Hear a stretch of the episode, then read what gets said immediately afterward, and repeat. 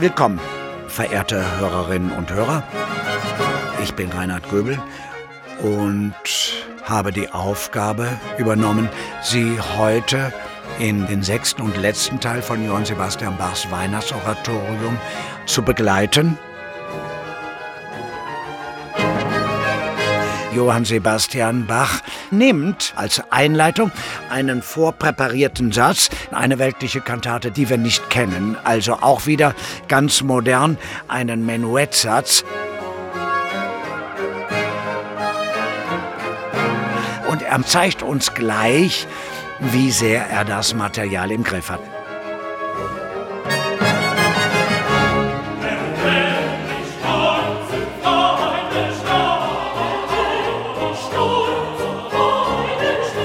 Um den Text Herr, wenn die stolzen Feinde schnauben, um den gleich mal plakativ musikalisch darzustellen, lässt er sämtliche Streicher im Unisono laufen. Sie fangen an,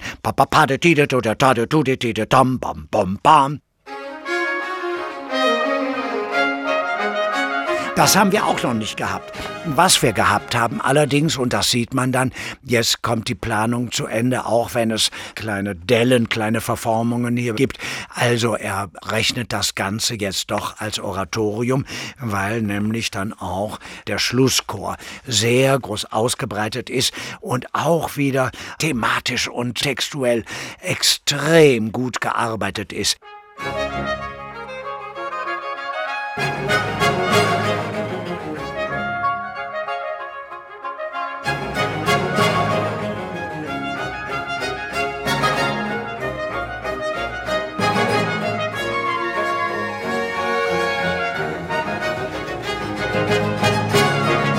Zwar nicht zu viel, also nicht so kunstvoll wie Jauchzet frohlocket, aber doch der gestandene Meister zu erkennen ist.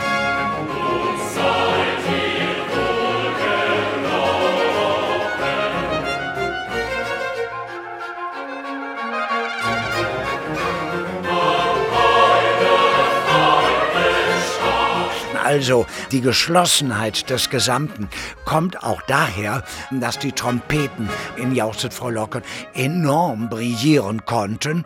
Dafür hat er dann bei Herrscher des Himmels, hat er die Trompeten ein ganz klein wenig zurückgenommen. Und hier, jetzt kommen die Trompeten wieder zu ihrem Recht und zu ihrer Betätigung.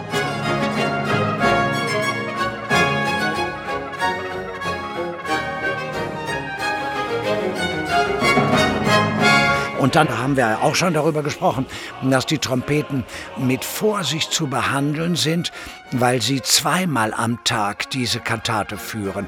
Wir wissen, dass Johann Sebastian Bachs Kantaten immer abwechselnd in den Kirchen St. Nikolai und St. Thomas aufgeführt worden sind und sehen dennoch, dass Bach das Ende auch noch mal gut ausgestattet hat und damit das Ganze dann mit einem festlichen Choral beendet wird.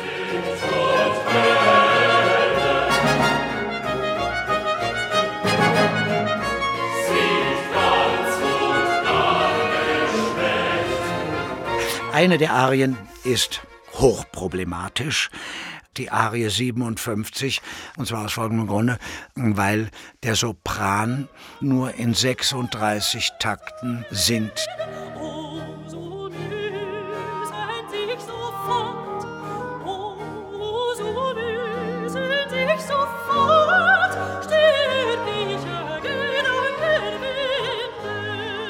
Da fühlt man sich unter Umständen verschaukelt. Weil das nun eher eine Tanzmelodie mit Einlage ist, anstatt eine Arie mit Vorritornell oder mit Zwischenspiel. Und auch in der Darstellungsweise ganz, ganz, ganz konfus. Man weiß im Grunde genommen auch als Hörer nicht so genau, wo ist hier eigentlich eins und zwei. Das changiert total durcheinander. Also sprechen Sie das mal. Nur ein Wink von seinen Händen stürzt. O oh, mächtiger Menschen, Macht, das ist schon total irritierend, so dass wir eigentlich gar nicht wissen, was er will. Aber lassen wir das beiseite. Ganz zum Ende, er versucht den nicht so ganz gelungenen Eindruck eben durch diesen wunderbaren Schlusschoral wieder auszubügeln. Und davor haben wir etwas, und das zeigt nun eben, dass Johann Sebastian Bach das doch das ganze Stück als Gesamtheit geplant hat. Es ist nämlich so, dass zwischen der Nummer 60 und 61 der Evangelist aus seiner Rolle rausschlüpft und etwas tut, was er bis vorher nie getan hat, denn er hat kein Rezitativ außerhalb seiner Evangelistenrolle gesungen. Und nun sagt der Evangelist, der die ganze Zeit dieses verkündet hat, der sagt nun auch, so geht genug, mein Schatz geht nicht von hier, er bleibet doch bei mir. So geht genug, mein Schatz geht nicht bleibet da bei mir, ich will ihn auch nicht von mir lassen. Also derjenige, der uns dieses ganze Heil verkündet hat, kommt jetzt auch zu uns und sagt, Leute, ich bin jetzt Teil von euch,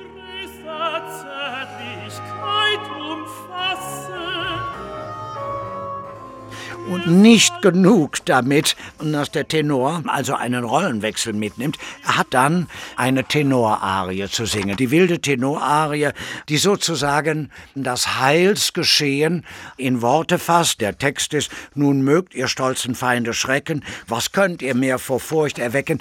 Das ist nun ein sehr, sehr langes Stück, hm? sodass meine Behauptung verifiziert werden kann, die Tenöre waren bei Bach am meisten und am komplexesten gefordert. Nun mögt ihr stolze Feinde schrecken, was könnt ihr mir für Furcht erwecken? Mein Schatz, mein Hort ist hier, mein Schatz, mein Hort ist hier bei mir.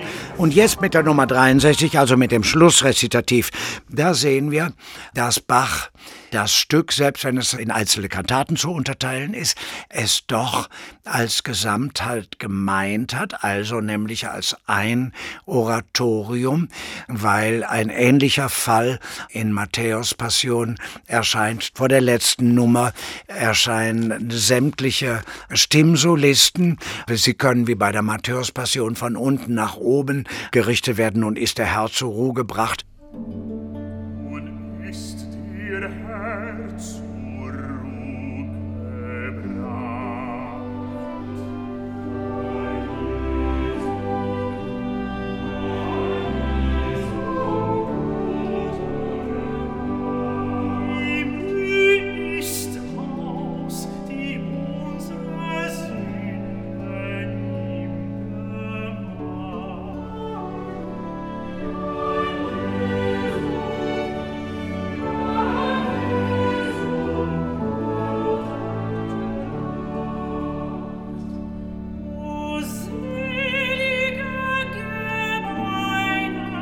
Und hier haben wir es damit zu tun, dass alle vier Solisten, sie kommen alle zusammen. Bach zeigt uns, sie kommen von Süden und Norden und Osten und Westen und hoch und tief und mittel und unten.